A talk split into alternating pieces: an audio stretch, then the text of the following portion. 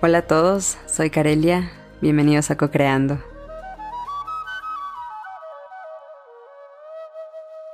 Somos el deseo, quien desea y quien concede el deseo. Co-Creando. Este es el lugar donde hablaremos de los aspectos más profundos y espirituales de nuestra esencia como seres humanos y seres de luz en el universo. Buen día, espero que te encuentres muy bien.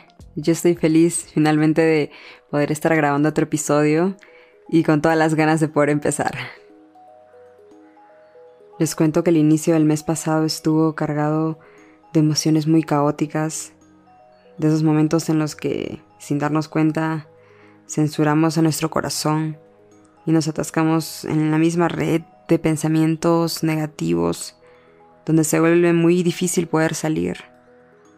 Me puse a meditar varias veces, a dejar mis miedos manifestarse y observar muchos episodios, emociones de mi pasado, mostrándose de nuevo.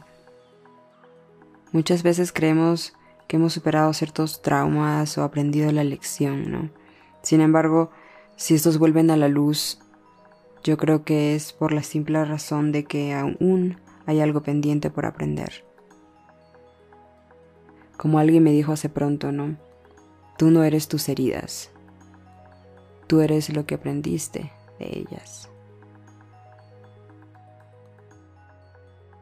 Así que decidí meditar una vez más, pero esta vez seriamente, o sea, con toda la, la intención de poder sanar y dejar a mi corazón manifestarse con total libertad. Busqué un lugar en silencio y cerré mis ojos poniendo toda mi atención en mi corazón. Y esto puede sonar un poco increíble, pero después de un tiempo sentí como el amor más intenso brotaba de mi corazón y me abrazaba de tal manera que, que simplemente me rendí por completo a ese amor, a esa sanación. Es complicado explicar lo que pasó, pero Sentí cómo mi corazón y mi mente se hicieron uno en armonía y con el único propósito de servir al amor. En ese mismo momento pasó algo muy loco. Sentí un llamado a, a grabar un audio para mí misma, como un mensaje que sentía que, se estaba, que quería salir y era un mensaje para mí misma. Así que cogí el celular y, y simplemente empecé a grabar este audio. Me hablé así de tú a tú y las palabras fluyeron con el amor más sincero, de verdad. Y fue algo maravilloso. Fue una de las experiencias más sanadoras de este año, sí con seguridad. Y una forma de como de autoterapia. Lo veo de esa manera. En ese mensaje me alentaba a mí misma a recordar por qué estaba aquí en el mundo, por qué había venido aquí al mundo y a mantener la puerta abierta a mi conexión espiritual, porque en esa conexión se encontraba el camino, a dejar la puerta abierta al mundo y recordar que, que las limitaciones que a veces yo misma me pongo son simplemente miedos, miedos que, que me impiden tomar decisiones que necesito tomar y al no estar tomándolas, al no estar entonada en, ese, en esa sintonía, me sumerjo en esa confusión, en ese caos de pronto y que me desconectan finalmente de mí misma. Y esto tiene algo de cierto porque el otro día me puse a reflexionar acerca de cuántas veces mi mente intenta convencerme de que si hago esto, aquello saldrá mal. O simplemente algo malo pasará sin importar lo que, lo que haga. Y al final, nada de esto ocurre. O sea, muchas veces incluso todo resulta mejor de lo que pudo ser o lo que puede haber yo imaginado. Entonces me pregunto, ¿vale la pena dedicar mi atención total y toda mi energía a esos pensamientos y preocupaciones que nunca fueron? Claramente no. Una cosa es ser precavidos de manera sana y otra es volvernos totalmente neuróticos ante cualquier decisión, desde la más chiquitita hasta la más grande. Porque no solo la mente se llena de energía sin propósito, sino también nuestro cuerpo recibe estas señales a través de nuestro sistema nervioso y nuestro sistema endocrino y empieza a producir hormonas, hormonas de estrés, llenas de cortisol, llenas de adrenalina, y todas estas hormonas también son llamadas las hormonas del miedo. Entonces me di cuenta cómo a veces le damos al miedo un papel tan protagónico en nuestra vida. Entonces la pregunta es, ¿vale la pena vivir desde el miedo? Me hice esta pregunta a mí misma, porque si dejamos al miedo tomar control no solo de nuestra mente, sino también de nuestro cuerpo, entramos en un estado de estrés y preocupación que puede volverse crónico y en ciertos casos empezar a ocasionar enfermedades y corromper nuestra salud mental. Y a largo plazo puede tomar tal control que logra desactivar nuestra conexión espiritual.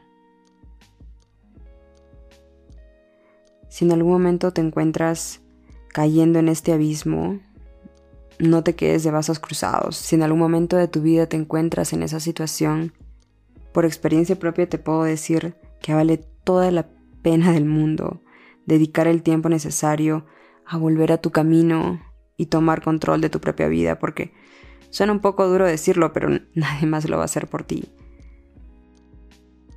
Recuerda que las posibilidades son infinitas que la mente no siempre tiene las respuestas para todo. En esa conexión con tu corazón, a veces puedes encontrar, como yo encontré esas pistas para para volver a mi camino, para para recargarme, ponerme nuevas pilas y decir ya, yo creo mi presente, yo creo mi realidad. Aún recuerdo aquel momento hace mucho tiempo en el que me di cuenta con todo mi ser que las posibilidades son realmente infinitas, porque lo escuchamos muchas veces, ¿no? Alguien nos lo dice, lo escuchamos de mucha gente, incluso nuestros padres de pronto. Pero cuando te das cuenta realmente tú de todas esas posibilidades y las posibilidades están frente a ti, tienes la libertad de, de elegir entre esas posibilidades, se abre una visión diferente de la vida y puedes sentir en ese momento esa verdad vibrar muy alto en mi corazón. No te olvides que tienes un corazón. No te olvides que no solo eres cuerpo y mente. Tu conexión espiritual vive en ti. Tus emociones también son tú. Y parte de ese mensaje que grabé a mí misma también era eso, ¿no? Deja tu corazón manifestarse en tu manera de ser. Y principalmente en las decisiones que tomes en tu vida. Pero si tienes una mente un poco mandona como la mía, probablemente vas a tener que crear armonía en tu mente primero. Y para ello la meditación como práctica diaria a mí me ha dado resultados sumamente positivos y me ha ayudado bastante a poder conectar con mí misma y no solamente estar divagando en mi mente todo el tiempo, ¿no? Sino encontrar esa unión, esa armonía entre todas las diferentes capas de mi ser, todos estos aspectos que forman parte de mí, traerlos a esa armonía y traerlos a ese equilibrio en el amor. ¿Y qué más podemos hacer para traer armonía en nuestra mente? Recordamos por un segundo la capacidad de nuestra mente de a veces condicionarnos y convencernos de que algo malo nos va a ocurrir incluso antes de haber ocurrido. si esto es posible, quiere decir que nuestra mente también tiene la capacidad de convencernos de que pase lo que pase, aquello será de beneficio para nuestro crecimiento personal y nuestra felicidad. Y ahí se encuentra la clave, digamos, para hackear, entre comillas, nuestras limitaciones. Empezar a imaginar o visualizar eventos donde el amor, la abundancia y la paz son los grandes protagonistas. Incluso, y esto puede sonar un poco descabellado para algunas personas, incluso cuando sea tonto pensar que algo bueno puede salir de ciertas circunstancias. Atrae todas esas posibilidades a tu vida. Usa el poder de tu imaginación para reproducirlas en tu mente. Literalmente no pierdes nada. Y si te das cuenta de que es más fácil llenar la mente de miedos que de optimismo, amor o fe, genial. Son buenas noticias porque esto solo significa que hay trabajo por hacer y se viene mucho progreso y crecimiento para ti. Y si caes y te das por vencida o por vencido, recuerda que somos humanos, así de simple. No seas duro o dura contigo misma. Es totalmente humano creer que si algo malo nos pasó la última vez, volverá a ocurrir pronto y, seguimos preocupados por ello. Nuestro ADN como seres humanos ha evolucionado con el tiempo para protegernos del peligro, para activar nuestro reflejo de luchar o escapar. Esto era útil en el tiempo de las cavernas donde teníamos que estar alertas las 24 horas para poder sobrevivir. Pero en los tiempos que vivimos ahora, activar este reflejo de estrés por cualquier tontería o por, por el miedo más pequeñito no vale la pena. Esto me recuerda a una frase de Will Smith en la película Después de la Tierra. Él escribió el guion de esta película y le dice a su hijo, el miedo no es real, es producto de los pensamientos que creas. No me malentiendas, el peligro es muy real, pero el miedo es una elección. ¿Cómo aplicar la magia en estos casos?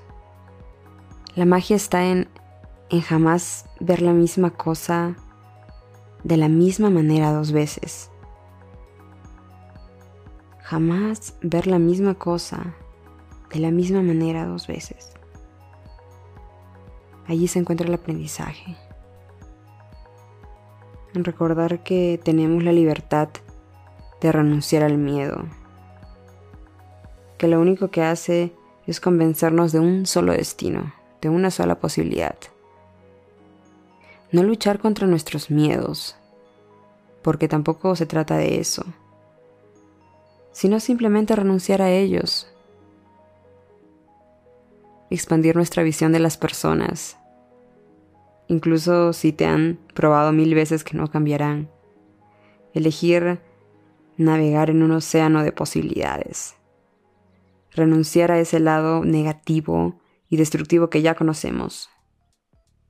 E ir más allá y observar nuestro presente lleno de luz. Especialmente cuando nos encontramos en el hoyo, literalmente. Y si te pierdes, encuentra las pistas para volver a tu estabilidad, conectándote con tu espiritualidad, que es la fuente de amor universal que se encuentra dentro de ti.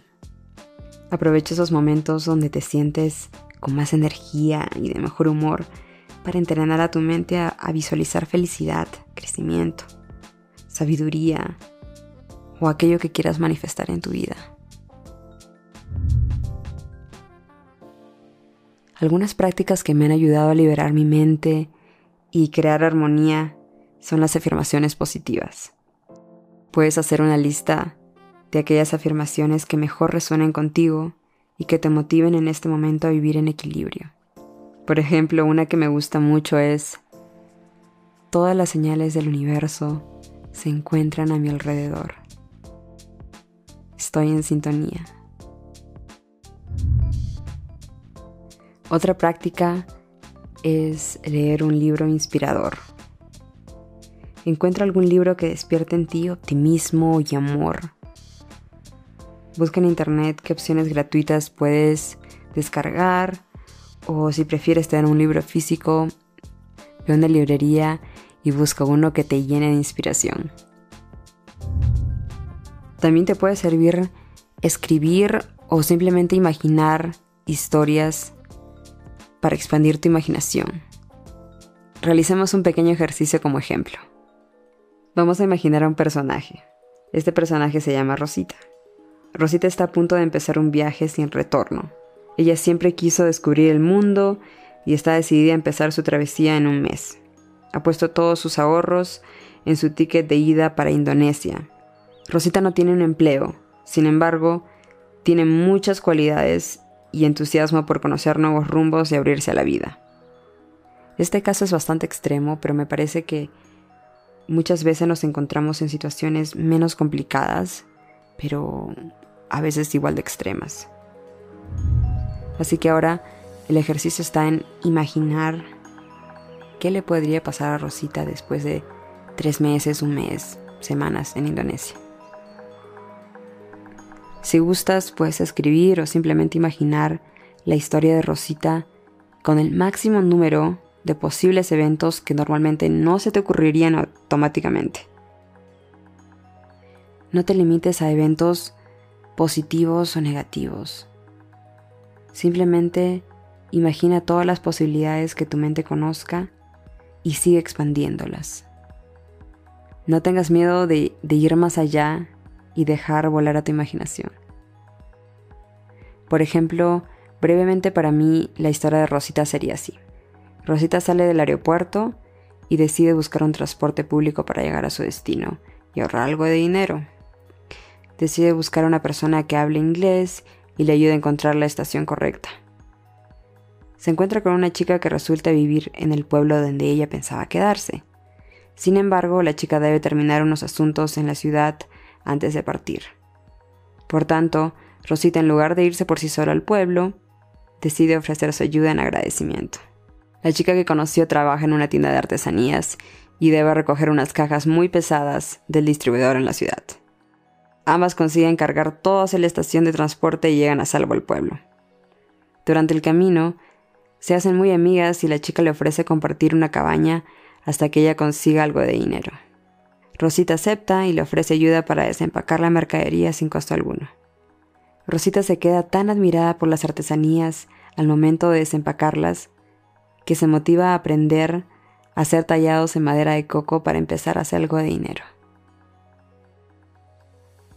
Este es un corto ejemplo de cómo hacer uso de nuestra imaginación cuando la mente intenta llenarnos de miedos, porque ciertamente es más fácil imaginar que Rosita fue asaltada o se quedó sin dinero varada en la calle. Pero al dejar nuestra imaginación ir más allá y ver infinitas posibilidades, abrirse en el camino de Rosita, por ejemplo, nos ayudan a hacer realidad esas posibilidades, a manifestarlas, a visualizarlas en nuestra mente y a empezar a manifestarlas en nuestra vida. Y si tu mente te dice, tienes que ser realista, respóndele, mi realidad es mi elección. La pinto yo y nadie más. Y termino con esta frase porque muchas veces las circunstancias nos quieren hacer creer que todos vivimos la misma realidad y que nada podemos hacer. Sin embargo, eso no es cierto. Tu realidad la eliges tú y nadie más que tú.